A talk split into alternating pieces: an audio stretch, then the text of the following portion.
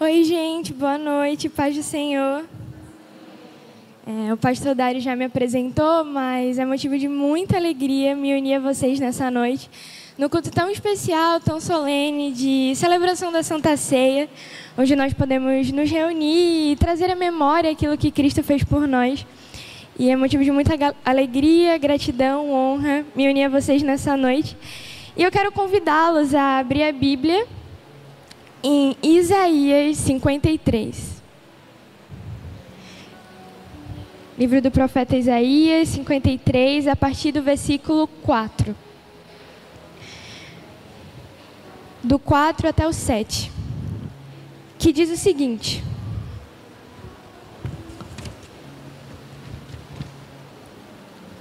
Certamente ele tomou sobre si as nossas enfermidades e as nossas dores levou sobre si. E nós o considerávamos como aflito, ferido de Deus e oprimido. Mas ele foi transpassado por causa das nossas transgressões e esmagado por causa das nossas iniquidades. O castigo que nos traz paz estava sobre ele, e pelas suas feridas fomos sarados. Todos nós andávamos desgarrados como ovelhas, cada um se desviava pelo seu próprio caminho, mas o Senhor fez cair sobre ele a iniquidade de todos nós. Ele foi oprimido e humilhado, mas não abriu a boca. Como cordeiro foi levado ao matadouro, e como ovelha muda diante dos seus tosqueadores, ele não abriu a boca. Feche seus olhos e ore junto comigo. Senhor Jesus, muito obrigada pela tua palavra e que o Senhor se manifeste dessa noite e que o poder da tua verdade, da mensagem da cruz, se manifeste nesse lugar. Em teu nome, amém. Irmãos, quem é esse homem narrado no capítulo 53 de Isaías? Quem é esse servo sofredor? Quem é esse ele que o Isaías declara para nós? É Jesus. O livro de Isaías foi escrito cerca de 750 anos antes do nascimento de Jesus. 750 anos antes do nascimento de Cristo, Isaías narra a crucificação. Porque toda a história da humanidade aponta para a salvação, aponta para Jesus. E desde o início, Jesus existe e tudo aponta para Ele. E algo muito profundo no capítulo 53 de Isaías é que ele não mostra apenas o sofrimento do servo do Senhor. Não aponta apenas o sofrimento de Jesus, mas ele mostra e faz uma comparação que o sofrimento de Jesus foi causado pelas nossas iniquidades, pelas nossas transgressões e pelos nossos pecados. Isaías declara que pelas feridas dele nós fomos sarados.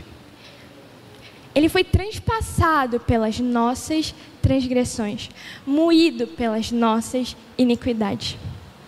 750 anos antes do nascimento de Jesus. Deus levanta profetas e mais profetas para anunciarem a chegada do Messias, porque Ele é o Salvador do mundo. E eu queria levar vocês junto comigo para Gênesis 3.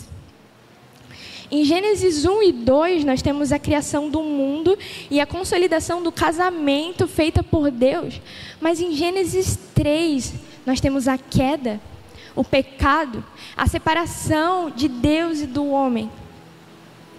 E Deus traz uma sentença de juízo sobre Adão, sobre Eva, e existe algo muito profundo que Deus diz à serpente. E eu quero ler junto com vocês Gênesis 3, versículo 5, versículo 15.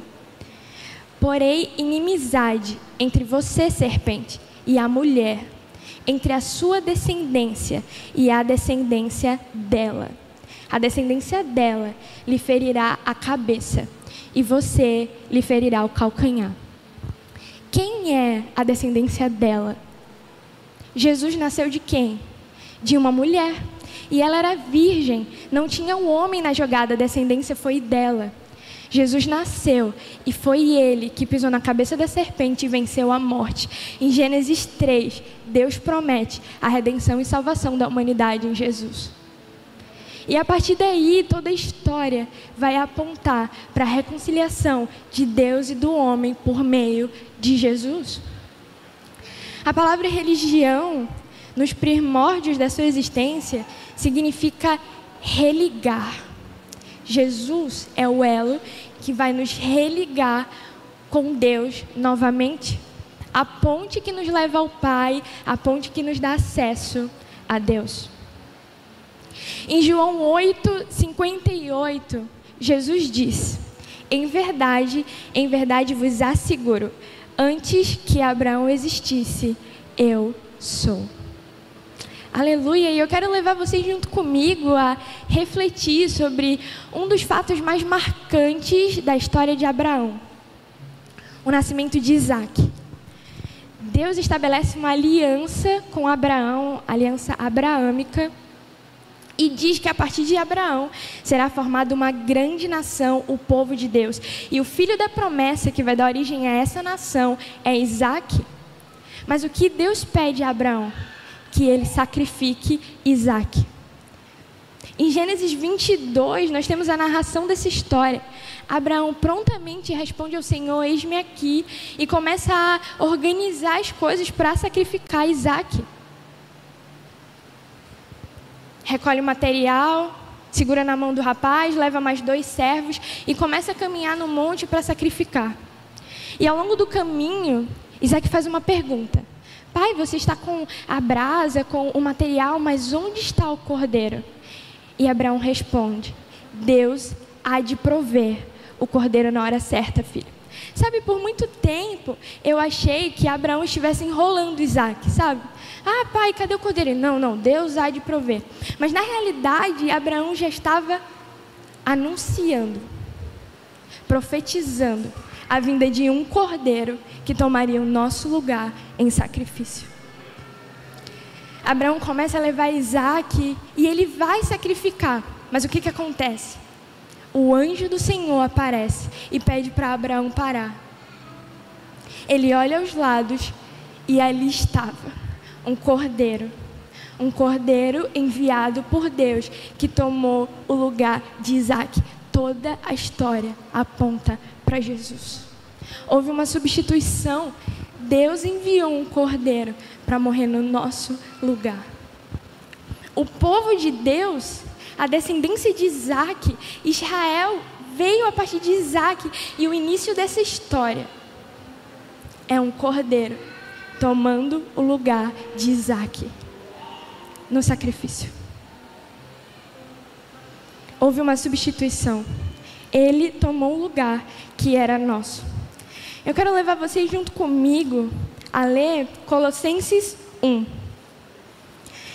Carta que Paulo escreve a Colossenses, e no capítulo 1, a partir do versículo 15, Paulo começa a tentar descrever quem é Jesus, quem é esse cordeiro, quem é esse Salvador.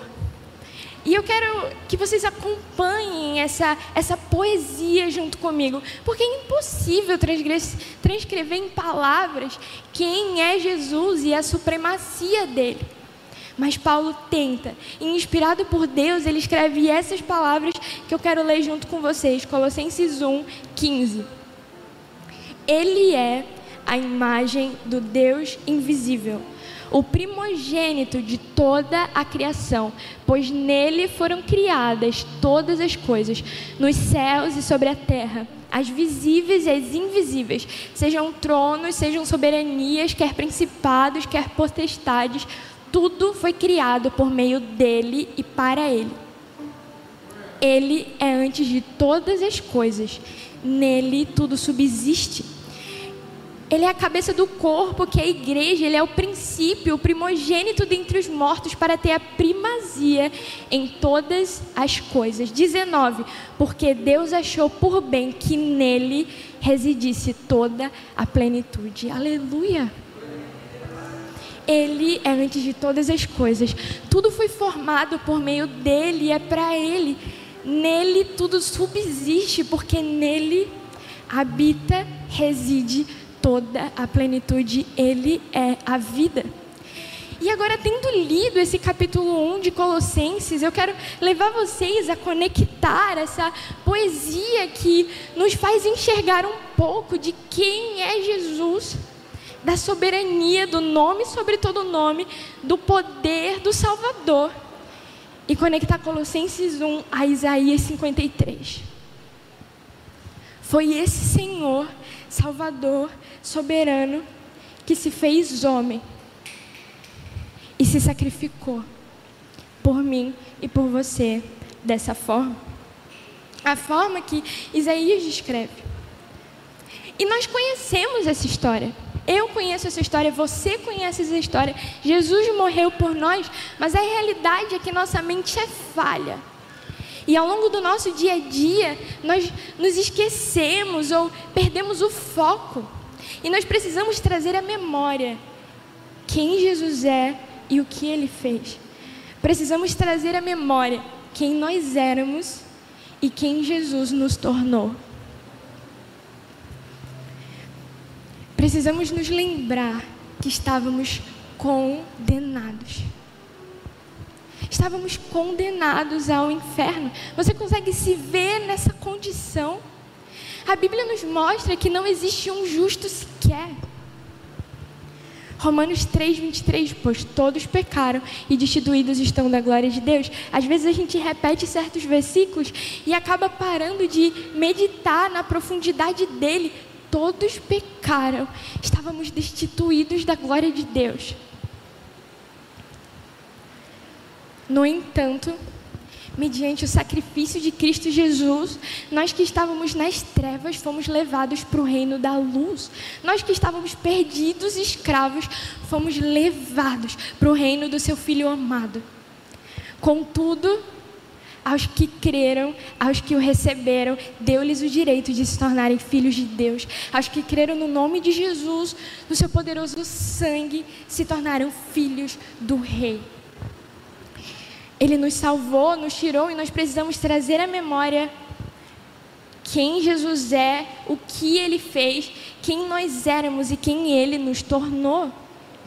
Porque antes mesmo do haja luz, já existia o haja cruz. Ele nos resgatou. Ele nos salvou. E nós precisamos viver uma vida relembrando a mensagem da cruz, entendendo a mensagem da cruz para viver a ressurreição de Jesus. Foi uma substituição, havia uma dívida que precisava ser paga e Cristo viveu o que nós deveríamos viver. Mas essa história, ela não termina apenas no sofrimento, ela não termina apenas na morte. Jesus venceu, ele ressuscitou e deixa eu te dizer uma coisa, a vitória de Cristo também é a nossa vitória. A vitória de Cristo também é a nossa vitória. Jesus, ele já carregou o fardo pesado que muitas vezes nós tentamos carregar. Nós precisamos entender a mensagem da cruz para viver a ressurreição de Jesus, porque nós precisamos entender a necessidade que nós temos de sacrificar a nossa carne, de crucificar a nossa carne, de pegar as nossas dores, as nossas angústias, as nossas mágoas, as nossas frustrações, talvez os nossos medos e crucificar na cruz com Jesus para viver a ressurreição dele, para renascer no espírito com ele, para viver com ele a plenitude que habita nele. Porque nele tudo subsiste. Nós lemos em Colossenses 1, nós vimos quem Jesus é. Depois nós nos deparamos com Isaías 53 e vemos o sacrifício que Jesus fez, a forma como ele nos resgatou, a forma como ele levou sobre si as nossas dores. Talvez você esteja carregando um fardo muito pesado que Jesus já carregou por você. Talvez você esteja carregando uma dor, um medo, uma frustração, uma angústia. Jesus já levou isso por você. E quando nós entendemos a mensagem da cruz, nós passamos a viver a ressurreição de Jesus, porque nós crucificamos essas nossas mazelas lá na cruz com Ele e ressurgimos com Ele no Espírito. caminhando no Espírito, vivendo no Espírito, plantando no Espírito e colhendo os frutos do Espírito. Jesus é a vida.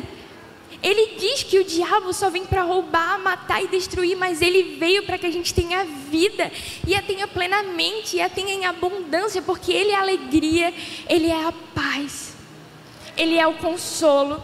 E nos nossos piores dias ou melhores dias, ele continua lá, presente. Esse Senhor soberano que nós lemos em Colossenses 1, o Criador, ele caminha ao nosso lado.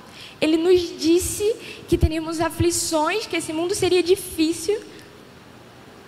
Mas ele também disse que estaria conosco até o confim dos séculos, porque a vitória dele também é a nossa vitória.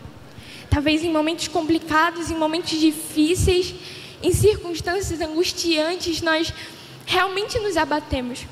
Mas por mais que o nosso emocional se torne inconstante, o nosso espírito ressurgiu com Cristo e ele é constante porque Jesus é a rocha. Nós morremos para o mundo, o mundo morreu para nós.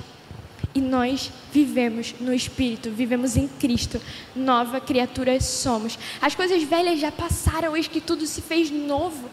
As nossas, a nossa carne foi crucificada com Cristo essas mazelas e angústias estão sepultadas. Mas a alegria, a paz, a força, o consolo ressurgiu com Cristo. Essa é a nossa esperança. Nós conhecemos essa história e nós precisamos relembrar dela todos os dias. O que é a Santa Ceia? É um memorial.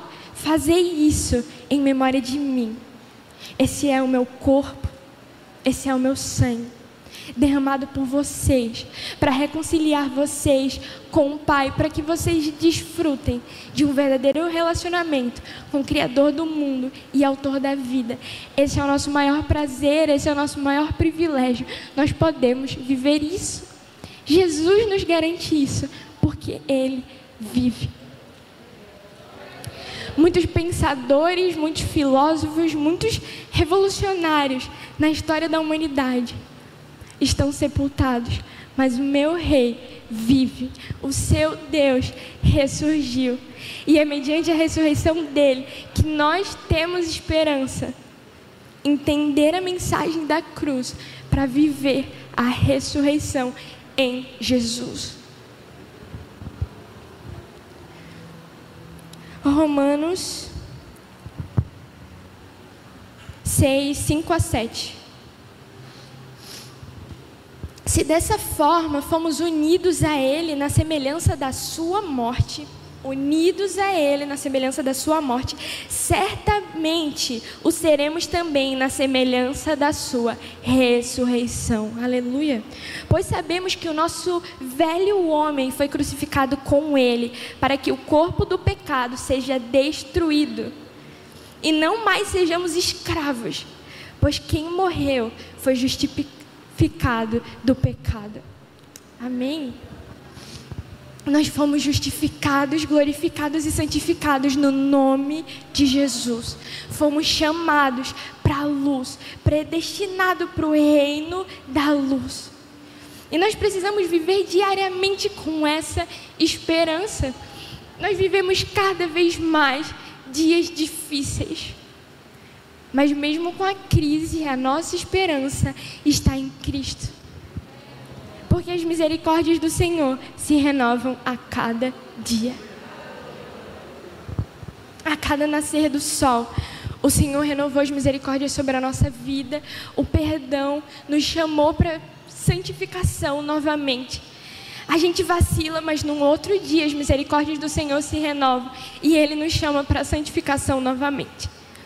Esse Senhor, lido em Colossenses 1, onde reside a plenitude. E é nessa rocha que nós nos baseamos, é nessa rocha que nós nos fortalecemos. Entender a mensagem da cruz para viver a ressurreição em Jesus.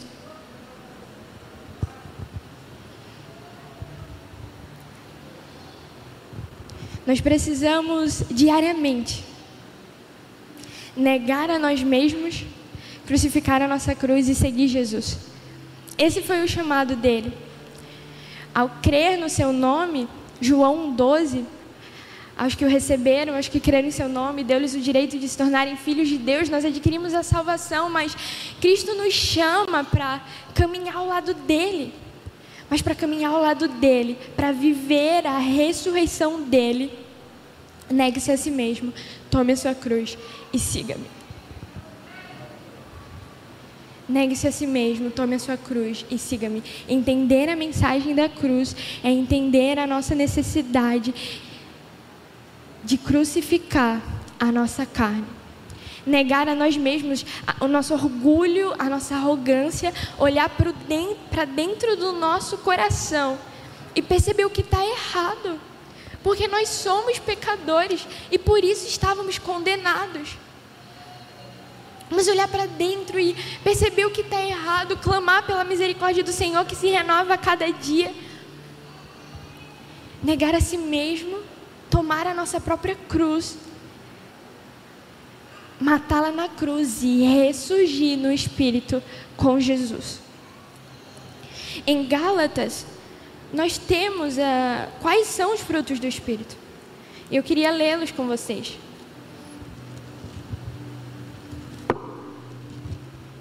Gálatas 5, 22. Mas o fruto do Espírito é amor, alegria, paz, longanimidade, benignidade, bondade, fidelidade, mansidão, domínio próprio. Contra essas coisas não há lei. E aos que são de Cristo crucificam a carne com as suas paixões e os seus desejos. 25. Se vivemos no Espírito, andemos também no Espírito. Amém entender a mensagem da cruz para viver a ressurreição de Jesus, entender a mensagem da cruz para crucificar a nossa carne, ressurgir no Espírito com Cristo e viver isso aqui. Viver a bondade, viver a fidelidade de Deus, viver a mansidão de descansar e confiar no seu Deus. Viver o amor, viver a fidelidade do Pai. Sabe, Deus tem alguns atributos, características que Ele compartilha conosco. Nós fomos feitos à imagem e semelhança de Deus. E existem características do Senhor que Ele compartilha conosco. A bondade, a mansidão, a fidelidade. Nós podemos andar no Espírito e nos tornar cada vez mais parecidos com Jesus. Porque foi isso que Cristo fez com seus apóstolos. Quando ele diz: tome a sua cruz, negue a si mesmo e siga-me, e alguns apóstolos o seguem, cada um com as suas mazelas, os seus problemas, mas eles decidem crucificar essa carne, essas mazelas, esses problemas, essas frustrações, esses medos, crucificar isso e ressurgir em Jesus. Caminhar ao lado dele e viver com Jesus os frutos do Espírito. E cada um dos apóstolos começou a ser transformado pelo poder do Evangelho, pelo poder dessa mensagem. Eu sempre repito quando eu tenho oportunidade que a palavra do Senhor é poderosa e o universo surgiu pela palavra dele, que haja luz. E nós temos acesso a essa palavra e muitas vezes nós negligenciamos a nossa acessibilidade. Sabe, a Bíblia nos declara que o véu foi rasgado. O véu que nos separava do Santo dos Santos, o véu que nos separava da presença de Deus, foi rasgado na crucificação de Cristo. E hoje nós temos acesso ao Santo dos Santos. Nós temos acesso à presença dele, mas muitas vezes nós negligenciamos a nossa acessibilidade.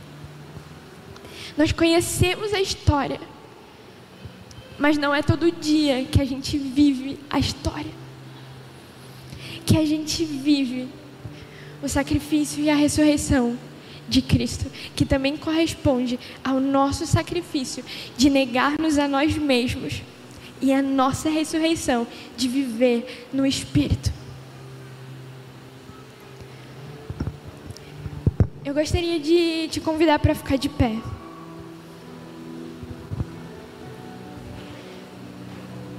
E pedir para que nessa noite você assuma um compromisso com o Senhor de diariamente relembrar quem Deus é e o que Ele fez.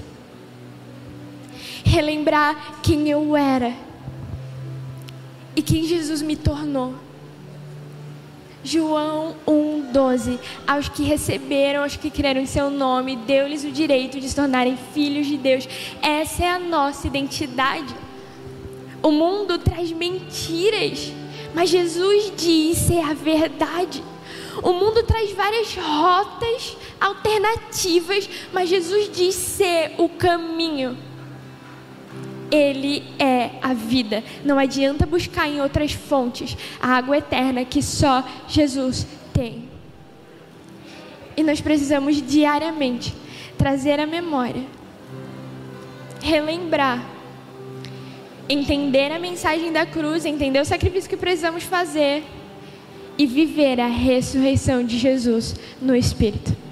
Feche seus olhos, curva sua cabeça, quero orar por você. Senhor Jesus, em tua presença nós te agradecemos.